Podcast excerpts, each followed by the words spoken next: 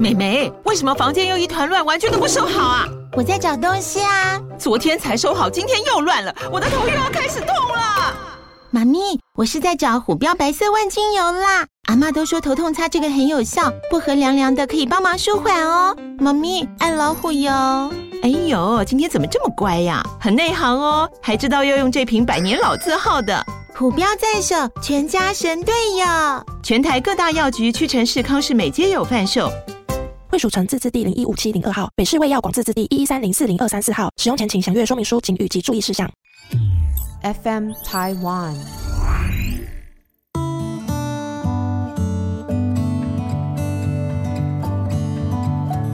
各位听众，大家好，欢迎收听《心理不用学》，我是陈永仪。你今天好吗？我今天呢，非常的开心，又有一位。这个来宾来到我们的当中，所以一开始的时候呢，要跟大家介绍，呃，如果有观众的话，是就坐在我旁边的这一位李明山医师。其实呢，正确的应该是说李明山院长。坐在我旁边的这位美女呢，是这个杰斯身心医学诊所的院长李明山院长。呃，欢迎来到我们节目当中。啊，你好，陈博士，你好，各位朋友，大家好。啊，这个我说我特别开心不是假的，因为呢，很难得。可以在这样子的一个平台邀到类似领域的呃朋友一起来讨论一下呃我们听众跟观众都很关心的议题。那今天呢，李医师，您是 prefer 我说李医师还是李院长？李医师就好。呃，这个呃李医师 OK。那李医师的专科是身心科的医师。呃，对，好。嗯，之前呢，我也跟我们的听众跟观众朋友们有稍微厘清过一下，呃，什么是心理师。什么是医师？然后什么是智商心理师？什么是临床心理师？这个里面其实蛮多差别的。所以在我旁边的这一位呢，呃，是医师。好，那、嗯、没错吧？对，是 ND。对对对。所以是呃，医师，也许一开始的时候跟我们的听众朋友再次的厘清一下，特别是在医师在台湾来讲可以开药的这个领域里面，呃，身心科是什么样的一个专科？它跟我们常常听到的精神科的医师又有什么差别呢？其实身心科跟精神科是一样的，只是说因为嗯，英文都是 psychiatrist，但因为精神科听起来大家会有点害怕。就觉得啊，好像是不是要看笑诶、欸，疯子的感觉是，所以就是我们后来呢，在社区的时候，我们就会比较讲身心科，所以大家会觉得，哎、欸，可能是身心不协调的时候来看，会感觉好像比较呃柔性一点这样子。这是不是我们在我们台湾属于我们台湾比较特殊的一个名词啊？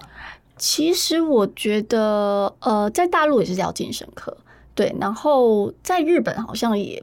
不是叫精神科，好像是有一点点。对对对对，因为那个就是翻，主要是翻译的问题嘛。嗯嗯。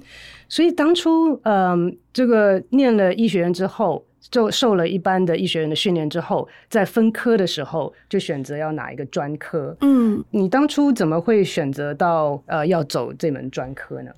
其实我那时候是觉得大脑是个蓝海，应该是说有很多未知的领域。嗯、所以我觉得，因为毕竟你选科之后就是走一辈子嘛。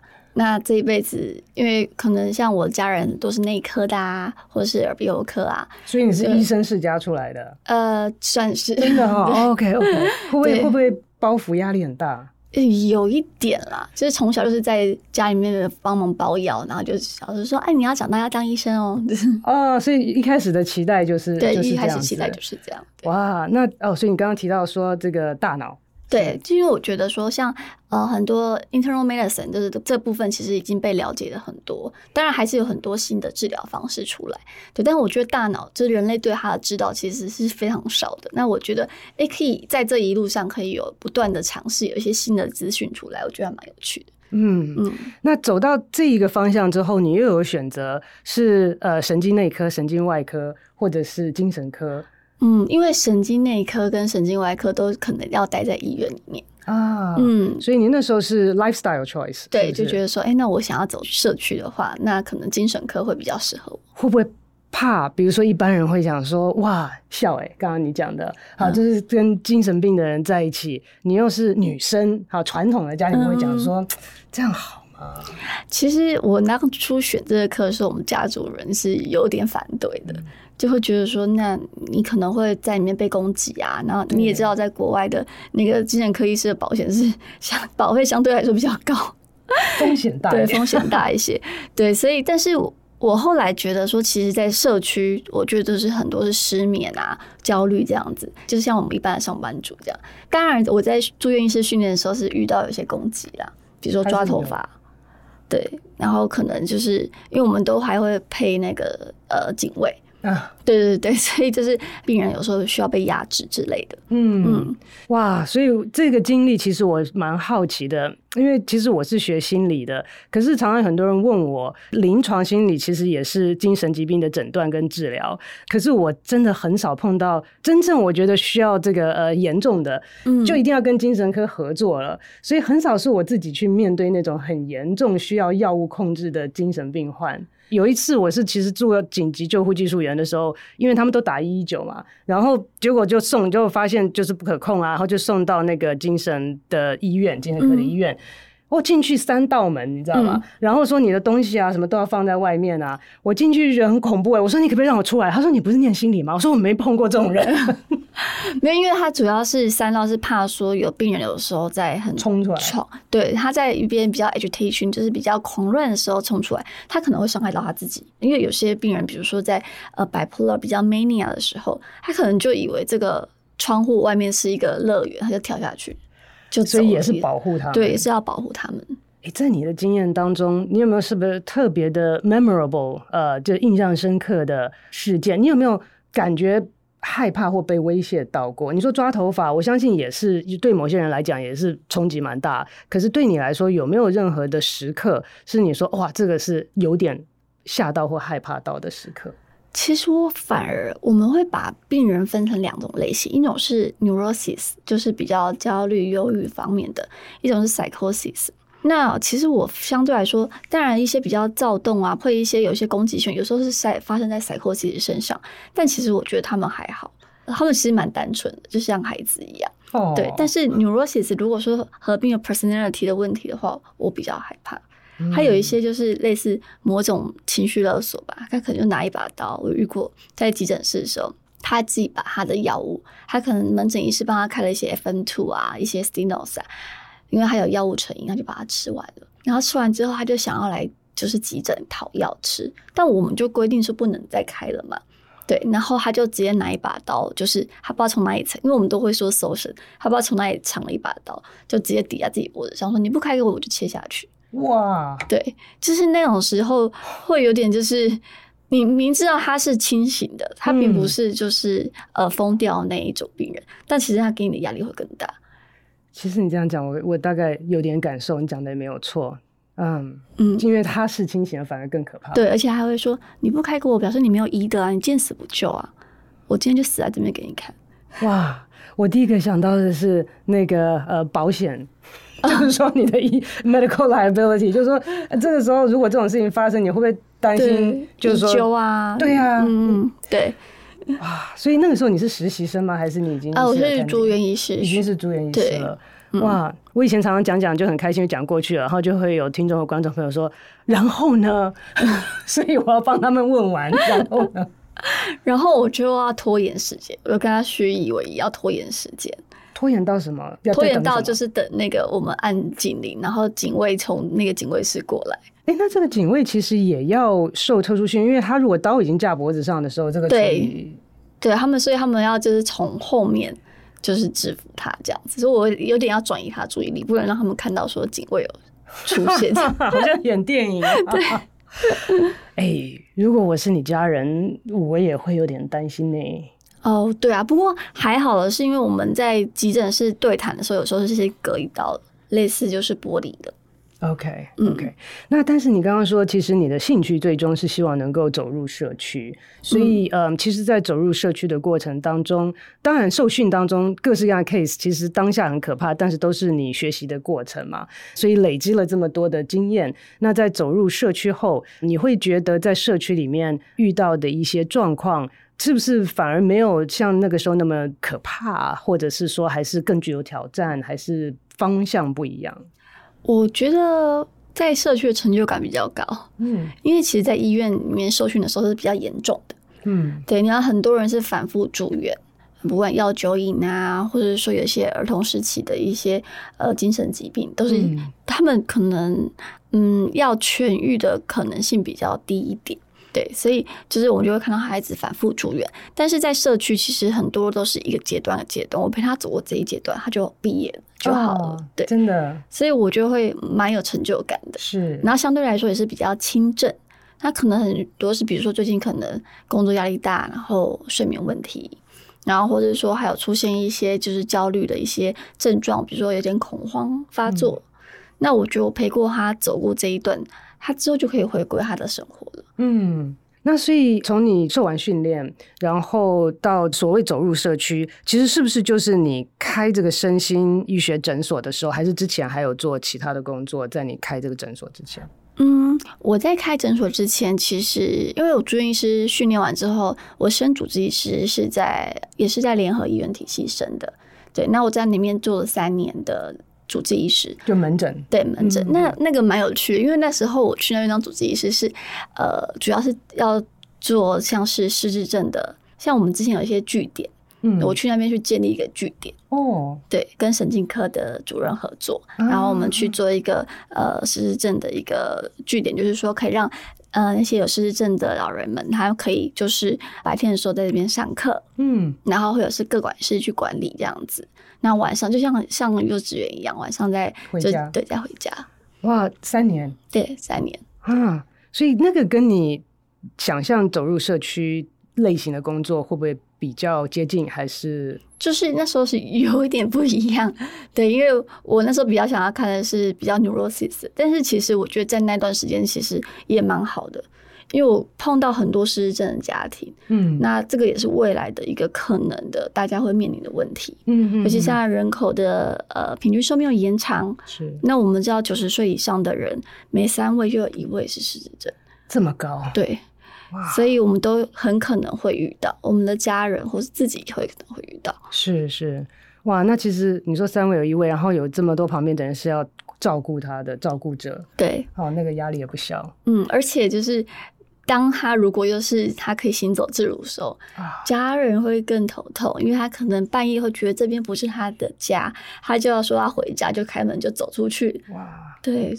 所以有时候在新闻上会看到说谁谁谁走失的老人这样子，嗯、哇，那真的是好辛苦。对啊，所以我觉得就是在做这三年期间，我们其实在讲说要怎么预防失智症，嗯、这也是一个很重要的事情。OK，嗯，你刚刚提到过，你其实你讲到好多 keyword，我都可以一直 follow 下去，但是要这个呃聚焦一下。我相信也不呃有很多听众朋友有很多 follow up 的呃问题啊，也可能会想要问。那我想到的呃，我就先问一下，如果你觉得简短可以回答的话，刚刚你说失智症的预防啊、呃，那可能会问到说，哦，失智症是可以预防的吗？嗯，然后说呃，当然可能讲出来如何预防，可能要讲一篇了。嗯啊、呃，但是呃。呃，是可以预防的吗？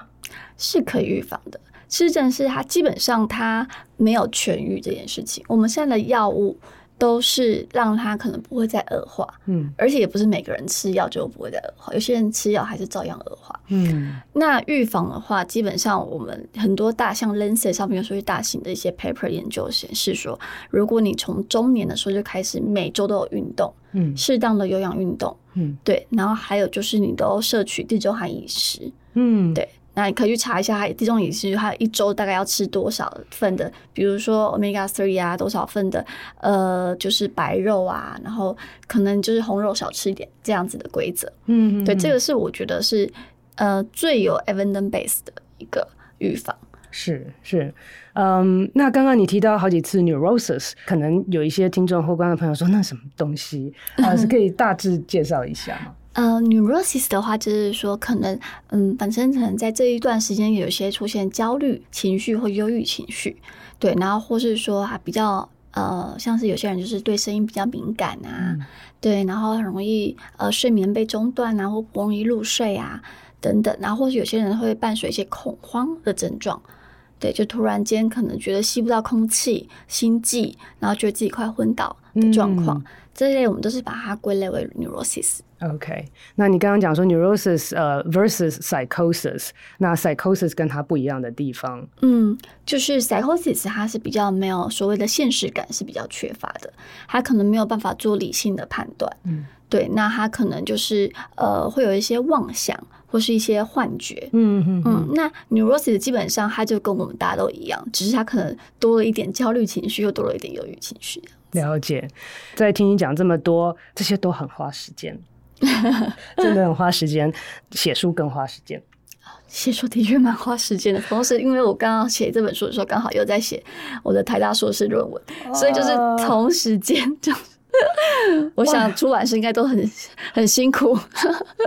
你真的是不断学习哎！你还这么年轻，不才受完训嘛？然后就一直不断的……呃，对啊，就是去念公卫、公共卫生的部分的。很多医生都后来就是选择在在进修的时候，公卫是第一站。哦，对啊，对，感觉如何？公卫我觉得，尤其刚好是 COVID-19 这一波，对我忽然觉得公卫嗯蛮有用的。OK，李医师，好，这个写的这一本《今天也活得轻松一些》，刚刚有提到过，看到这个李医师本人，然后看到这个书的封面，呃，觉得呃以前啊，我们会说没关系，我不用很美，因为我很专业，但是现在发现啊，这个专业再加美貌。啊，这个很不容易。谢谢博士，真的真的，这个这么年轻，然后有这么学习的这个呃心啊，真的很不容易，因为。时间真的很少，那你要善用你的时间做这么多的事情。那呃，我看了这个书，那也觉得你下了很多的功夫，真的是呃很不错的年轻人呢。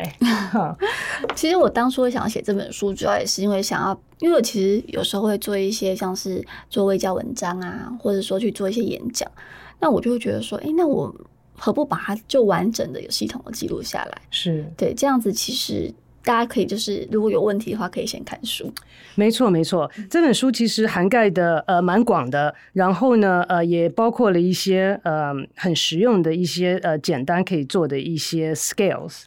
在这个书里面呢，呃，也提到了很多呃你所碰到的例子，嗯嗯，所以等会儿我也很有兴趣，会想要知道一些呃例子，还有你个人在看了这么多不同的呃属于台湾，我觉得每个地方可能都有它的一些独特性啊，是嗯的一些心得，在这个里面也提到不同的治疗方式，哇，我很好奇，想要问题问的问题其实蛮多的哦。第一个就会是说，很多人会问说，什么时候该吃药？嗯。很难回答，是不是？对，因为其实我知道很多人都不想要吃药，嗯，因为大家对药物有很多的恐怖的想象。对，那我会觉得说，如果可以先用不用药的治疗方式治疗，可是你觉得你真的受不了了，嗯，你觉得你生活还是有点分崩离析，没有办法回到正轨，那个时候就是该用药的时候。OK，那你在书中还提到一个呃比较特别的呃治疗方式，因为在台湾还没有那么普遍。呃，我之所以看到这个东西，是因为我们的实验室里面有，然后我看到你在呃 Duke University Medical Center，嗯，啊，在那边呃学 Certified，在做这个呃 TMS，那是呃 Repeated TMS，中文的翻译呃我不要讲错了。我我这个还是请这个李医师来介绍一下这一个治疗的方式。哦，好，而 rTMS 就是重复性经颅磁刺激，等于它其实就是一个，我觉得它有点像，我都会形容它是这种物理治疗，是大脑的物理治疗。对，那它其实就是靠，因为我们大脑的神经细胞传递讯息有靠化学的嘛，那也有靠电流的传递。那它主要是从一台机器，它有一个很大的磁场。那词会生点，所以它会打到我们所指定的那一个脑部的区块里面，让那边的脑部的神经细胞被可能是被活跃，我可能会被抑制。比如说太过活跃的，我们就要去抑制它的活性；嗯、那太过低下的话，我们就去刺激它一下。所以这个可以两个都可以做得到。对，用频率去调整。嗯，比如说我们可能用高频，呃，高频的话去刺激让它活跃；低频是让它去抑制。嗯，对。那像比如说焦虑的人，我们就会用要抑制，因为他可能就是太活跃了，太活跃了，对，他停不下来，我们要去抑制他。那忧郁症的人，我们就是要用去高频的去让他活跃一点。嗯，对。那当然就是其实这个是在零八年，就是美国就 FDA 就通过了，是。对。那一直到一八年，台湾 FDA 还通过。对啊，但它的 indication 是就是对于对药物效果不好的，或是你没办法忍受药物的副作用的有重度忧郁症。那如果有些人会讲说，我就是不喜欢吃药嘛，把东西放在我身体里，哎，这听起来不错，对不对？非侵入性，然后又不用吃药进去，嗯、我可不可以不要吃药，就直接要求说可不可以用这种方式给我试试看？哦，其实我觉得这样子的人也蛮多的，我相信。对，所以我们通常在做之前，当然还有一些不能做的条件，比如说你可能曾经中风过，嗯，对，或是说呃，你本里面放有一些像有些人放一些 clip，或者他有些像是动脉瘤啊，放一些夹子啊，啊对对对，一些金属物，对，就是如果是有这样子的，我们就不建议做，或者说你放有些就是呃助听器，嗯，那个也是会干扰的，那个也是不能做。电子耳之类，那像如果说是呃头颈部以下的话，就还好啊。对，所以其实是。是一个选项，就是说，并没有说，哎、欸，不行，你一定要试药，吃药都没有用，所以才才是。嗯、没有没有，对。OK OK，、嗯、那刚刚提到说，嗯，进入社区，呃，这么多年以来，自己学习到有这么多不同的治疗的工具，然后看见这么多不一样的症状，你个人会觉得你比较喜欢善用的工具，呃，是什么？或者是说，针对某些情况来讲，你最先优先使用的工具，呃，会是哪些？其实我觉得也要分疾病类型诶，就是比如说像是一些我觉得是非常 biological 的疾病，嗯，就比较生理性的疾病，我就会建议说，可能药物一定要使用，嗯，比如说像是强迫症，嗯，对，或是呃，像是我们刚刚说 psychosis 那一类的。那个如果没有药物下去，它可能效果真的会不好。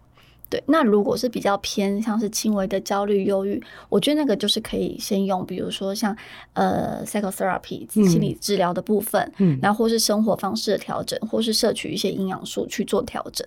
我觉得这些是呃可以比较柔性的来处理。嗯，那也要看就是不同个案的特性。因为有些个案，他当如果他一直觉得说他不想要服用药物，你硬要叫他吃药的时候，他也不会吃啊。是，对，那没事，你不能逼他吃药嘛，对不对？对对 对，对啊。所以我觉得还是要看呃每个人的特性。那有些人就是你就是给我药，你不要叫我去做那些生活调整，我没时间去做。没错，对。其实病人很多种，那医生其实呃，我们以前常常在学校就开玩笑说，每一科的医生都吸引不同人格特质的人。传统上面来讲，精神心生科比较是属于 biological 跟 medication。你说这两个其实很不一样，因为吃药你就开药吃药，心理协谈。Psychotherapy，嗯，好，那但是呢，我就不知道你的性格，你会觉得说，你看到病人的时候，有的时候会觉得说，哎，我觉得这个方式对我来讲比较适合我的性格，那个。哎，我讲那么久，你觉得在这两者之间，你有没有比如说合作的，在你们诊所有合作的心理师，嗯、然后有不同专业的人就会说啊，这个可能不适合我，我就转转给他。哦，其实我们有合作的心理师，我们诊所目前有十二位合作的心理师，那么多，对，而且每个人心理师擅长不同的，啊、呃，有些对啊，有些不同，像伴侣咨商，有些是做亲子的，嗯，对，然后有些是做个人深爱职业发展的。对，然后有不同的取向，一些精神分析取向啊，是，对啊，然后有些，所以我觉得这是呃，当然是很谢谢他们的协助，所以让我觉得，哎，不同的个案他，而且个案他可能自己也会去做一些研究，他想要做的心理智商的条件不一样，对对对，所以我觉得，通常我在我这边是，我会先评估他需不需要到用药，嗯，那如果说他不需要到用药，还用一些其他方式可以调整的话，我就会转介给心理师。OK OK，嗯，所以我刚刚正想问，所以你自己并没有做这一部分。我自己之前有做，但是因为后来越来越忙了，是啊，所以就就没有时间做。了解了解，听起来真的就是我脑筋想到一个问题，是说其实这个专业学习它的专业知识跟技术就已经很花时间，然后你现在要经营一个诊所，它还要有很多其他的，要管理上面的，啊、要财务上面的，要所有的证照然后法规。啊，然后还要广告，还要有客源，然后客源太多怎么办？品质怎么保证？好，这些东西，呃，你年轻的脑袋就是要花时间去学。所以你不睡觉嘛？一开 我有睡觉，我睡得还不错。一开始我光是要装潢的时候，就连那个什么马桶啊，去挑那个型号，然后就是颜色也要去挑，然后坏掉了之后，一开始人力比较少嘛，然后自己去修。真的假的？真的啊，对啊，因为你就是在诊所里面，你不可能叫水电，水电可能也不是随传随到啊，你就是要。哎，台湾还不错啦，在美国水电很难约，但是台湾还行，但是你可能个性比较急啊。哦，对啊，因为就是可能就会有人要用啦，就马上就要解决就是了。嗯，哦，所以一路走来到目前为止，你的路还很长远哦。啊，是啊，是啊，嗯，所以一路走来，但是但是也走了很多，所以我在想说，哎、欸，其实你经验已经很多了，可是还那么年轻，放眼未来还蛮长的路，你有没有什么心得想法，或者对于你原始的这个呃愿望，就是走入社区的愿望，有没有一些调整期许，还是说，我想说你的里程碑如果都已经达成了，要怎么办呢？哦，不，我还有里程碑，还有其他的，因为我觉得像我们刚刚说这些非药物治疗啊，我觉得可以再开发更多。其实现在世界上一些、嗯、常常有一些就是协会，他们也都会去做一些研究嘛。对，然后像我今天才刚看到一个新闻，说是对于呃创伤后症候群，它可以用一个什么数字治疗，但我还没有很详细去，它就是带着脑波图。脑波帽，然后去看荧幕，然后用数字的部分去治疗它。嗯，我想说，哎、欸，其实一直都会有，而且他说他拿到 FDA 的通过验证，我就觉得，哎、欸，我很想要去知道说，哎、欸，一直都会这种新的治疗方式出现，是那到底效果好不好？是，对啊。真的很神奇，因为之前早期现在比较 established，那时候不是有那个眼动的那个治疗吗？啊，对，EMDR。对，嗯，一开始的时候我非常的 skeptical，我说这什么东西啊？但是就它的证据就慢慢慢慢有在累积出来，所以结果也没有时间去呃特别的深入了解。但是就像你讲的，还好有不同族群的人，然后花很多的时间，然后立志于在这个方面的研究，嗯，那我们就可以去取得他们研究的结果。对啊，就觉得哇，这个世界真的蛮有趣 的。是是是，那李医师在有限的时间，然后有无限的学习的欲望，那这个花了蛮多的时间在准备跟撰写这本书。所以对于这本书呢，你觉得呃会特别的在你想象当中适合什么类型的人，什么样的族群会特别的觉得为他们而写，还是不见得？其实我觉得这本书推荐给现代生活在现代社会的人，我们现在都还活着的人的意思。对，没有，主要是因为我会觉得说，现在生活真的是呃脚步很快，然后呃，尤其是年轻一代，其实他们面临的压力也都蛮大的。那其实我在诊所是看到很多呃。比如说二十岁到五十岁中间的人，他们可能为了生活努力，他们可能维持的还可以，但是他其实内心已经很累、很焦虑、很烦躁，每天感觉不快乐，但是他又不敢说，他也不知道他自己怎么了。嗯，对，所以如果你有这样子的困扰的人，就可以来看看这本书。那里面有一些量表，你可以自己先做一下，看自己是不是有这方面的状况。对，然后如果有这方面状况的话，可以再进一步，比如说用一些生活上的调整，或者说找心理师咨商，那或者说来看诊。嗯嗯，OK。